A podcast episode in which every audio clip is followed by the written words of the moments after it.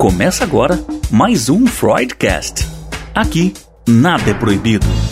Vamos falar de angústia, sexualidade, maternidade, pânico, remédios, síndromes, fetiches e tantos outros assuntos que envolvem nosso inconsciente. Só que, desta vez, quem vai sentar no divã são as neuroses e não o paciente. Alerto que nem sempre teremos respostas prontas, mas prometemos que, no mínimo, você vai ser desafiado para olhar a si mesmo e repensar sua vida. Começa agora, Freudcast. Você já sentiu ódio, raiva e medo? Muito provavelmente. Mas quando que esses sentimentos eles são podem ser, na verdade, considerados como um problema na nossa vida? Bom, quem vai responder isso é o psicanalista Ivan Capelato. E eu nem te cumprimentei, né? Mas eu fiz isso de propósito, porque eu quero já aproveitar, cumprimentar quem está nos ouvindo e cumprimentar também o Ivan Capelato. Bem-vindo ao Fridecast. Obrigado, obrigado pelo convite, Rose. Olha, bom, vamos começar. Eu quero tratar hoje dois assuntos que eu acho que vão estar interligados, que eu quero falar sobre ódio, raiva e medo, mas também eu quero falar sobre relacionamentos abusivos, porque eu tenho recebido assim, muitos pedidos das pessoas que, ouvem, que ouvem o Freudcast, né, para a gente poder tratar sobre isso. Primeira coisa que eu queria, Ivan, que você é, é, conceituasse para gente o que, que é ódio, o que, que é raiva e o que, que é medo. Ok. Bom, é, eu vou falar em nome dos escritos freudianos, principalmente em alemão, que é o que eu leio, né, que é onde eu fiz todo o meu trabalho. Então, é, em alemão, existe uma diferença muito grande, e no Freud existe uma diferença muito grande entre raiva e ódio. É, a, a, raiva, ele chama de Wut, a raiva é um, uma emoção necessária para nós, é uma emoção que ocorre todas as vezes que o bebê que a criança, o adolescente, o adulto, o idoso tem uma frustração. É, essa frustração pode ser de qualquer tipo, alguma coisa não deu certo, alguém está falando alguma coisa ruim para mim, está me frustrando, alguém está pedindo para eu tomar banho quando eu queria terminar de jogar esse joguinho, alguém está pedindo para eu estudar quando eu queria andar de skate, enfim, a, namorada, a menina que eu quero namorar, o menino que eu quero namorar, tá me dizendo não, e eu. Então, assim, a raiva, ela é a manifestação mais original, mais pura do ser humano, tanto que o bebê tem isso, é, que é a reação nossa frente à frustração. O problema é que quando a gente vai crescendo, né, o bebê, a criança, o adolescente, às vezes essas crianças e bebês e adolescentes crescem lar mais adequado, suficientemente bom para ajudá-lo a suportar a frustração. Às vezes cresce num lar onde tudo pode, não tem limite, aí não suporta a frustração. E aí, então, e aí começamos o nosso segundo problema, que é a questão do ódio. É, Freud chamava o ódio de der Hass, H-A-S-S, der Hass. O ódio é essa segunda instância que nasce da raiva não elaborada, da raiva não trabalhada, da raiva não assumida. Porque eu tô com raiva da minha mãe porque ela quer que eu escove o dente. Eu tô com raiva da minha professora porque passou lição de sábado. Eu tô com raiva. Eu tô com raiva dessa menina, desse menino que não quer ficar comigo. Né? Quando o sujeito não tem resistência à frustração, chorar, gritar, pedir colo, pedir ajuda, buscar ajuda. quando o sujeito não tem resistência à frustração, a raiva, ela fica sem o crivo da crítica, sem o crivo do superego, a gente chama. E aí eu começo a ter ódio da pessoa que pode ser a minha mãe, meu pai, minha namorada, e pode ser o negro, pode ser o índio, pode ser o presidente, pode ser quem quer que seja, aonde eu tenho que encontrar um objeto para destruir. Esse objeto pode ser destruído com palavras, esse objeto pode ser destruído com atos, né? E hoje, infelizmente, né, a gente tem visto aí nas TVs, nos programas aí, nos jornais, como o ódio ele é o sujeito está jogando bilhar com amigo no bar, aí eles brigam por causa do time de futebol, o sujeito sai, vai para casa, pega uma arma e mata um amigo. o, o feminicídio está dentro disso também. Mas eu vou falar agora, não sei se eu consegui fazer uma distinção. Perfeito, Tá. E o medo? É, o medo é, Freud chamava de Die Angst, Angst, e chamava a angústia de Angstanfall, que é a crise de ansiedade, né? Então tudo todo o medo. O medo também é uma instância emocional, psíquica muito importante para nós. O medo ele nos traz o limite de até onde a gente vai com as coisas. O medo nos traz a sensação da fragilidade que a gente tem frente aos eventos, as coisas, a chuva, o terremoto, a violência, a anarquia, enfim. Uh, o medo, ele é, é o pai da raiva, o medo. Ele, então, vamos pensar num bebê que está com fome, um bebê, um bebê de dias, Rose, que está com uhum. fome e ele está precisando que alguém venha alimentá-lo. Ele ainda não tem ideia de que a dona do seio é a mãe, nada. Ele quer que alguém traga alimento para ele. E quando esse alimento demora para vir, ele começa a sentir, ele tem medo que o alimento não venha e do medo vai para a raiva. Hum. E aí, às vezes, quando a mãe demorou para levar o o seio, leva o seio, recebe uma mordida no mamilo que ela não. Nossa, ele está com raiva, está com raiva, está com raiva. A gente nasce com isso, né? São instâncias psíquicas nossas aí, é, fazem parte da nossa pulsão de vida, fazem parte da nossa maneira de estar tá ligado à vida. O medo, ele é sempre importante porque ele é o termômetro que indica como, como estão nossas defesas psíquicas, como estão, como está nossa reserva psíquica interna, não importa quantos anos a gente tenha. Então, vamos pensar no medo daquela criança de sete anos que está com medo de dormir ser assediada aí por, pelo fantasma, pela loira do banheiro, qualquer coisa aí, pelo boneco, pela. Então, é...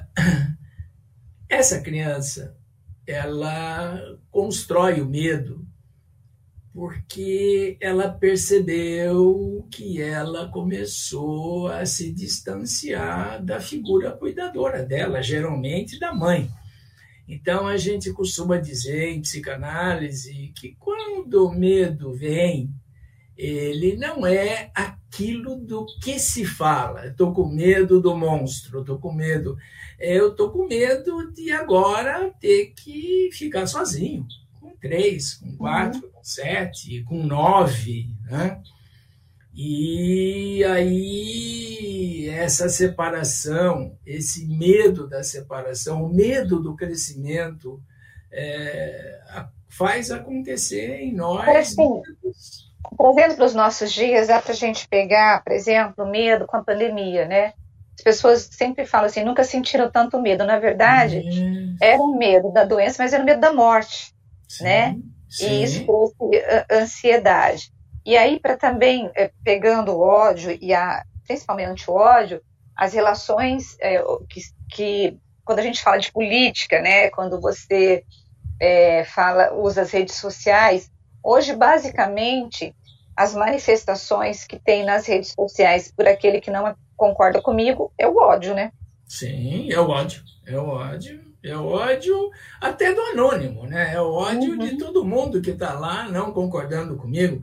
Quer dizer, é, como eu não tenho resistência à frustração, eu não consigo aguentar alguém que discorda do que eu penso. Agora, é, esse é o ódio. Isso é um adoecimento? É um adoecimento social muito sério, muito importante. Significa que estas últimas gerações que tiveram filhos, Rose, pararam de ajudar as crianças a terem limites, limites, uhum. se frustrar, poder chorar, não é? Então, vamos pegar um exemplo simples, aquela criança que está agora entrando na escolinha, e de repente sofre bullying dos amiguinhos. Hoje as crianças estão muito amargas, uhum. estão muito depressivas, estão muito agressivas. E aí essa criança, se ela chega em casa e alguém acolhe essa dor, o colo, a mãe que suporta aquilo, faz com que ele suporte também. No dia seguinte ele vai ter medo de ir à escola e enfrentar aquilo de novo, mas é um medo bem real, é um medo de. E daí ele sabe que a hora que ele voltar, vai ter essa figura acolhedora do cuidador aí na, na vida dele. Quando uma criança sofre bullying na escola, chega em casa e alguém fala, ah, vai lá e dá um tapa nela, que ela é chata, o medo aumenta e a raiva aumenta. E aí nós temos, talvez, a possibilidade do aparecimento do ódio, porque ninguém colocou limite para essa criança suportar a dor que ela está sentindo de ter sido abusada, né, verbalmente, socialmente, lá na escola, e ninguém a acolheu. Então, assim, ultimamente, essas gerações que estão vindo, elas estão com muita facilidade de sentir ódio e em todas as camadas sociais, seja na classe A, seja na classe Z. Tanto que, veja bem, a Fundação Casa está lotada de meninos e meninas em processo socioeducativo que não, não vai levar a nada, porque lá eles não vão aprender a terem resistência à frustração. Ao contrário, eles vão ter que escolher um jeito de saírem de lá e perderem o medo. A melhor maneira de perder medo é ficar perto de alguém poderoso, alguém que o acolhe, o traficante, o bando. Mas e, assim, e, uhum, não sei se eu estou conseguindo ligar os três tá. termos aí. Bom, sim, está perfeito. Agora, por exemplo, quando a gente pensa, é quando você falou da Fundação Casa, eu me lembrei recentemente de um caso, não recente, que aconteceu, acho que em Campinas, 2019, foi, foi antes da pandemia, de um pai que levou o filho e os amigos para bater no, no ami, num amigo e era de uma classe da elite aqui de Campinas, uhum. é, frequentadores de um clube super tradicional e por causa de namorada. Sabe aquela disputa assim de, de namorada e o pai acabou levando tal. É, quando o, o, o, o responsável ele legitima essa violência, ele está ele tá, ele tá dizendo, ele está banalizando né, a importância do outro, não está? Ou está transformando o outro como objeto mal, né?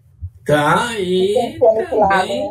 é, e também dando força para que a frustração do, do da criança é, vire ódio, né?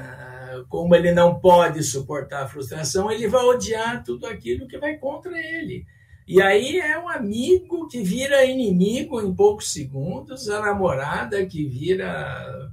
E aí você tem os princípios que regem alguns relacionamentos abusivos, os princípios que regem os feminicídios então, hoje. Pois é, isso que eu queria falar com você. Dentro desse contexto aí todo de raiva, ódio, medo, isso tudo nos leva para esses relacionamentos abusivos. Sim. Mas eu queria trabalhar o relacionamento abusivo, não os feminicídios, porque a violência, quando é um tapa, um soco, é um, a gente já conhece, mas existem relacionamentos abusivos, eles são abusivos, muitas vezes a vítima está sendo detonada, destruída, e ela não percebe. Ela percebe que ela perdeu a autoestima, ela percebe que tem até alguma coisa errada, mas ela não consegue perceber que é aquele companheiro, que é aquele patrão, sei lá, em eles relacionamentos é, abusivos. Mas vamos trazer aqui para o relacionamento abusivo romântico, vamos assim dizer. Uh, o relacionamento abusivo ele existe é, em todo tipo de relacionamento. O, o hétero, o homo, uhum. né? É, é, é, isso. Agora, como que a gente percebe é, um relacionamento abusivo, Ivan? Tá. Então, assim, eu queria fazer uma consideração antes. Uhum. É, existem alguns estudos da psicologia, da psiquiatria, da psicanálise. É, Robert Hare, inclusive, uhum. hoje escreve um pouco sobre isso, sobre o relacionamento abusivo.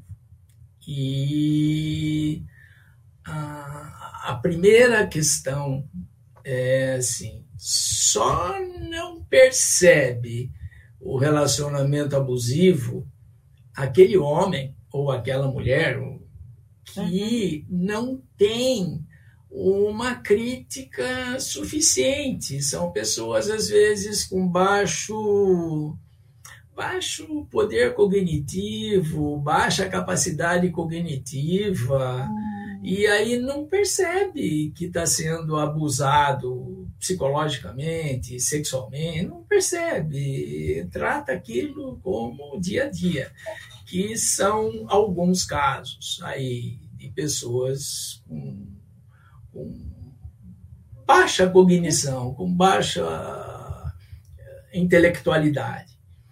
Nos outros casos, sempre, sempre, quem está sendo abusado é, sabe que está sendo abusado, dói, é, gera medo, gera humilhação, gera raiva, às vezes gera ódio também. Mas é, para poder continuar no relacionamento abusivo, Rose, é porque de alguma forma permite isso.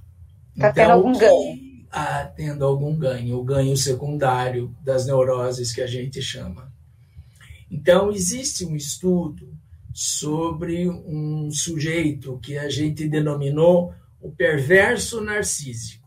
O que é o perverso narcísico? É esse sujeito, homem ou mulher, que seja com o companheiro, com os filhos, ele machuca, humilha, às vezes bate, uh, nega coisas, às vezes ele perverso narcísico. Ele gasta grande parte do dinheiro dele lá fora com ele mesmo na rua e aí a criança não tem presente, não tem, às vezes não tem comida, às vezes não tem.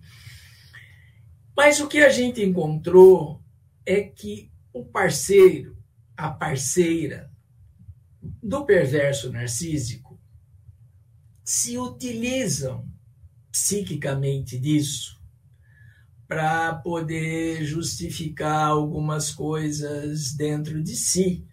Por exemplo, a vitimização, autoestima baixa, ah, é isso que eu posso ter, é, ele, ele é mal, mas ele tem um coração bom. São essas coisas que a gente andou escutando em delegacias, em consultórios, é, em prontos atendimentos aí, principalmente na Unicamp, de mulheres que chegam lá machucadas, ou criança que uhum. chega lá machucada, com o braço torcido, quebrado pelo pai, pelo padrasto. Agora, então, a criança, ela não consegue fazer quase nada, porque não.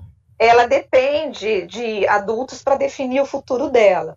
Então, essa criança, se ela é filha ou enteada de um, um pai ou uma mãe é, é perversa narcísica, ela está numa situação gravíssima. Gravíssima, é, porque gravíssima. há o consentimento daquele que está junto com o perverso, há um consentimento para que isso aconteça, até é. abusos sexuais. E aí, Ivan, se o pai ou a mãe ou o companheiro não está percebendo que deveria proteger essa criança, terceiros poderiam protegê-la? Como que você vê ou é difícil furar essa bolha? Sim. Bom, terceiros parentes, vizinhos, eu acho que tem obrigação de proteger essa criança, chamar o conselho tutelar, muita gente já fez isso. Tal. O problema é que o parceiro ou parceira do abusador, do perverso narcísico, às vezes ele até vai até a delegacia, depois ele volta e desmente tudo, tira o BO e tudo mais. Então, muitas crianças abusadas por um perverso narcísico, muitas mulheres, muitos homens abusados pelo parceiro.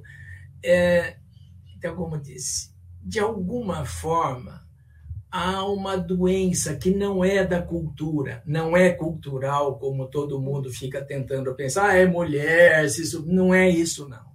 Há uma doença que lesa a autoestima de quem está sendo abusado, que lesa as defesas de quem está sendo abusado, e às vezes essa pessoa espera alguns anos, 15 anos, 10 anos, 3 anos, para poder daí pensar em separação e tudo mais. Acontece que esse perverso narcísico, ele não tem resistência à frustração. Então você vai escutar casos diários desse sujeito que daí a esposa, vamos falar no feminicídio, a esposa não quer mais, se separa e daqui a pouco ele não admite a separação. Porque ele ama? Não, porque ele não tem resistência à frustração. E aí ele transforma essa atitude dela de raiva em ódio. E aí uhum. mata, mata os filhos, para ela se sentir culpada, ou mata ela, ou machuca, ou mata alguém da família dela. Então, assim, uh, juntando todas as coisas, as relações abusivas elas são como um contrato psíquico onde um, um faz e o outro permite. Uhum. E este que permite tem um ganho. É muito uhum. difícil, uhum. às vezes, a gente perceber qual é o uhum. ganho que um homem que está uhum. sendo abusado, lesado, traído, ou uma mulher que está sendo, ou outro homem, no, no, caso de uma relação homossexual, é, qual é o ganho que está tendo. Mas quando a gente escuta, tem a chance de escutar essas pessoas o ganho que está tendo é a repetição de uma relação familiar com o pai, com a mãe, uhum. a justificativa pelo sofrimento das coisas que não deram certo consigo mesmo, não ter tido uma evolução no trabalho, na vida, a autoestima pobre e escassa, então ah, eu, eu, eu sou gordo, ela ela me humilha porque eu sou gordo, ela mente porque eu sou gordo. Ontem eu recebi de um amigo da Unicamp um, um relato de uhum. duas mulheres esses dias aqui no país uhum. que envenenaram seus maridos aí com chumbinho, porque uhum. elas queriam a, a ficar com a herança dele, alguma coisa parecida. Uhum. Eu não, não sei a matéria, você acho que deve ter tido contato. Eu não, não vi, eu não vi, então, não vi. Duas mulheres em dois lugares diferentes, uma no Ceará, outra acho que aqui em São Paulo. Então, assim, e aí o relato né, que ele me trouxe dessa mulher é que faz muito tempo que esse homem sofria na mão dessa mulher perversa, entende? Quer dizer, não é coisa só de homem para mulher, de mulher para homem. Agora, agora, Ivan, como é, exclu, como é, é, cortar esse vínculo, como sair debaixo desse cativeiro? Eu vou chamar de cativeiro, não sei se eu posso chamar de cativeiro, né? então. né? Porque muitas vezes, quando você vê uma relação, é, esse tipo de relacionamento, quando entra um terceiro para poder aconselhar, às vezes aquele terceiro acaba entrando numa confusão, porque a outro, os dois se juntam contra o terceiro. Isso, é porque é precisam, comum. lembra? Precisa é. disso. Precisa é. E é, como que uma pessoa que está sofrendo um abuso, porque assim, alguns sinais é, desse abuso é aquilo que você falou, né? É, a pessoa, muitas vezes, um relacionamento abusivo, a pessoa pode perder os amigos, porque aquele sujeito deixa a pessoa, só ele passa a ser importante. ele quer mudar a forma da pessoa ser, o caráter, a forma de se vestir, o, o que ela gosta. Você não respeita, não há respeito pela individualidade. E outras questões que, que a gente percebe num relacionamento abusivo. Mas como sair desse círculo doente? Bom, então, assim, qual é o principal motivo, qual é o principal fato que leva, por exemplo, uma família a buscar ajuda psiquiátrica, psicológica, psicanalítica para alguém, tá? Então, tem lá aquele menino de 18 anos que desde os 11 dá trabalho, tá doente. Hoje ele agrediu a professora na escola. Aí. É quando destampa, né? Destampou. Quando vai para o social. É. Aí há a cobrança do social e aí vão buscar ajuda. No caso das relações abusivas, Rose, infelizmente é a hum. mesma coisa. Uhum. Então, o que a gente tem histórias, né? Quantos anos uhum. esse casal tá junto, essa parceria, essa parelha tá junto? Ah, uhum. faz 18 anos que tá junto e agora que depois de tanto sofrimento ele decidiu separar ou ela decidiu separar, porque entrou em jogo alguma coisa aqui de fora a, a interferência da família, dos vizinhos, uh, houve de madrugada uma briga muito forte onde a polícia chegou e aí, aí alguém tenta sair disso. Na maior parte das vezes, a pessoa que tentou sair do relacionamento passa um tempo, ela quer voltar.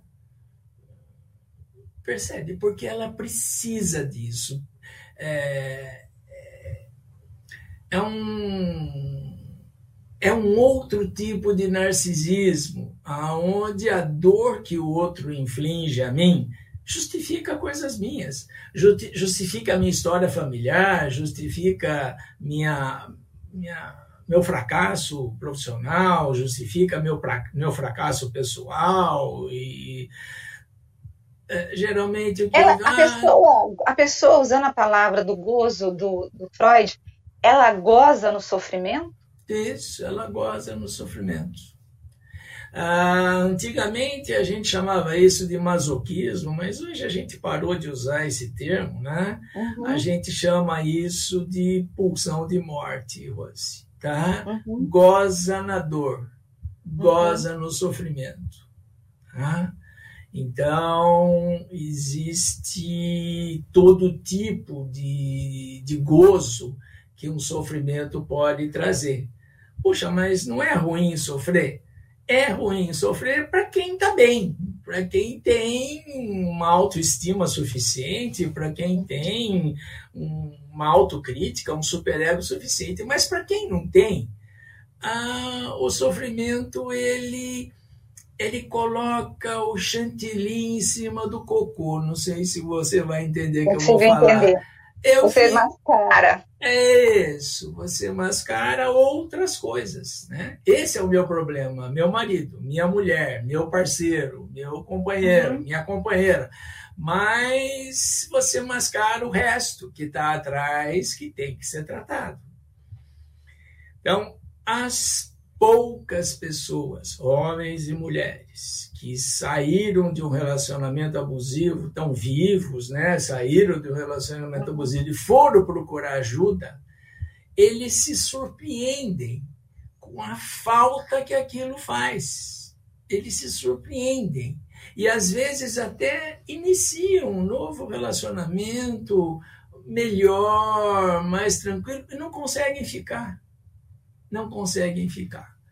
Então, assim, a ajuda para essas pessoas ela tem que ser intensa e nem todo mundo tem condições de pedir essa ajuda, nem todo lugar oferece uma ajuda dessa, né?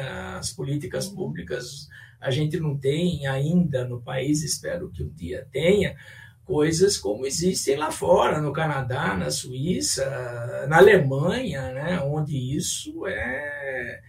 Eu acho é, que a saúde mental precisa entrar na agenda do governo, né?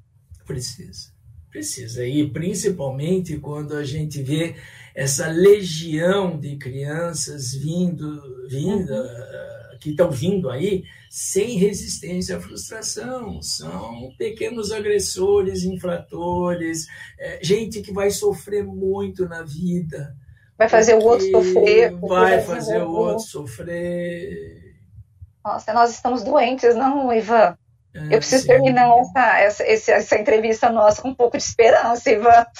Então, Rose, a esperança está em algumas coisas, né? Existem uhum. alguns, algumas pessoas, então tem um trabalho do PROERG, da, da Polícia Militar, uhum. uh, em alguns estados, principalmente uhum. no Piauí, que eu tive a, a honra de participar disso, uhum que é eles vão às escolas e começam a cuidar das crianças no período em que elas não estão na escola.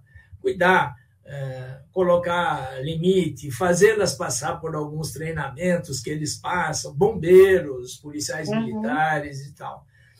É, existe, os bombeiros fazem muito isso. Existe os GEAS na, no TRT, que trabalham com o juizado de, de, de, de que vai para o trabalho infantil, o abuso sexual na uhum. infância, né, a exploração sexual na infância. Então, existe um movimento, é, não é ainda de políticas públicas.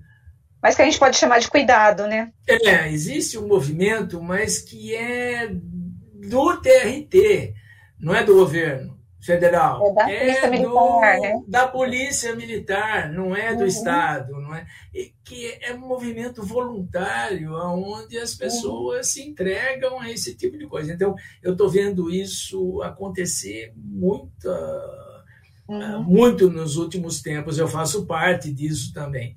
Uhum. E a, a necessidade né, de que nós, psicanalistas, coloquemos para o Congresso, para os nossos dirigentes políticos, que investir na infância, na primeira infância, investir na família, não é só, ah, que bom, vai causar aí um uhum. movimento de saúde mental.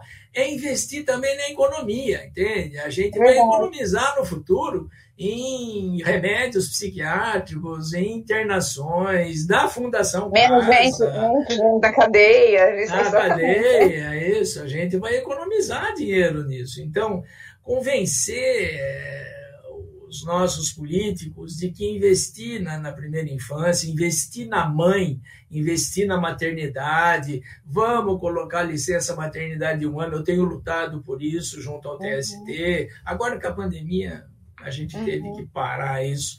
Mas pensar que o futuro de um país está justamente nessa educação informal também, não só na escola, mas na educação informal. Então, os órgãos de governo, o SUS, ah, os pronto atendimentos aí das prefeituras e é, terem um lugar onde eles possam conversar com a, com a grávida, com a puérpera, com a mãe que tem que ficar perto do filho, sobre os limites, né? A gente está ontem eu não trabalhei, eu tive a chance de assistir o jornal, acho que hum. nem lembro se era da 1h20, da... Uhum.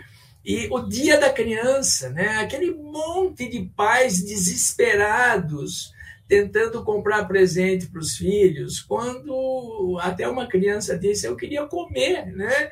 Eu não queria ganhar boneca, eu queria que você chegou a ouvir isso. Um negócio assim, impressionante. Mas você sabe, então, assim, eu, é, eu, minha, eu tenho uma filha, né? Hoje ela tem 19 anos. Ah, e aí, eu, é, e ela, uma vez eu comprei um presente para ela, né? Eu gastava tanto com presente, e eu lembro que foram, era uma data especial, Natal, não lembro o que que era. E aí eu dei um presente super caro. A minha mãe comprou uma coisinha de plástico, acho que era uma cozinha, um fogãozinho. Ela tinha, eu, eu não me esqueço do valor que minha mãe comprou. Pagou cinco reais, Ivan. Hum. A minha filha adorou aquele presente simples, singelo, que tinha. e detestou o meu. Entendeu? Aí depois disso eu aprendi, eu parei de gastar, parei, mudei ah. completamente. mas a gente vai então, aprendendo, né? Então, mas aí assim, como os pais de hoje, essas gerações, não foram educadas sobre o que é ser pai, o que é ser é. mãe, o que está acontecendo é que eles acham que eles têm que causar bem-estar aos filhos o uhum. tempo todo. E o bem-estar é fazer tudo o filho quer. Ah, vai ficar jogando, vai ficar jogando.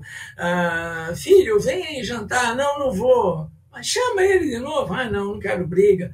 Então, assim, os pais hoje são muito frágeis. Frágeis e eles não conseguem colocar o desejo deles para os filhos. Agora você vai jantar porque eu quero que você venha jantar. Então, assim, essa autoridade é confundida com autoritarismo, e aí entra também muita coisa política, muita ideologia. Então, assim, a gente está tão confuso, né? confuso com o gênero, confuso com as ideologias políticas, confuso com a, a questão da família. Quer dizer, e acaba detonando com a família. E acaba detonando também com a cabeça dessas crianças que hoje estão aí usando droga, bebendo muito e se matando, né? Porque o é. suicídio entre eles hoje é o mais alto do mundo aqui no Brasil. Verdade, Ivan. Eu preciso agradecer. O ah. tempo que você dedicou foi ótimo. Eu vou te convidar outras vezes para voltar aqui, ah, né? Obrigado. Mas muito Todo obrigada. Prazer. Eu vou compartilhar não só em todas as nossas redes sociais, nas nossas mídias, mas eu vou até pedir para os nossos ouvintes compartilharem com as suas famílias, com os seus pais, os irmãos, os tios, porque eu acho que esse alerta que você deu é super importante, porque isso depende até do nosso futuro, né? Tudo sim, do nosso país, né? Sim, sim, Muito obrigada, viu?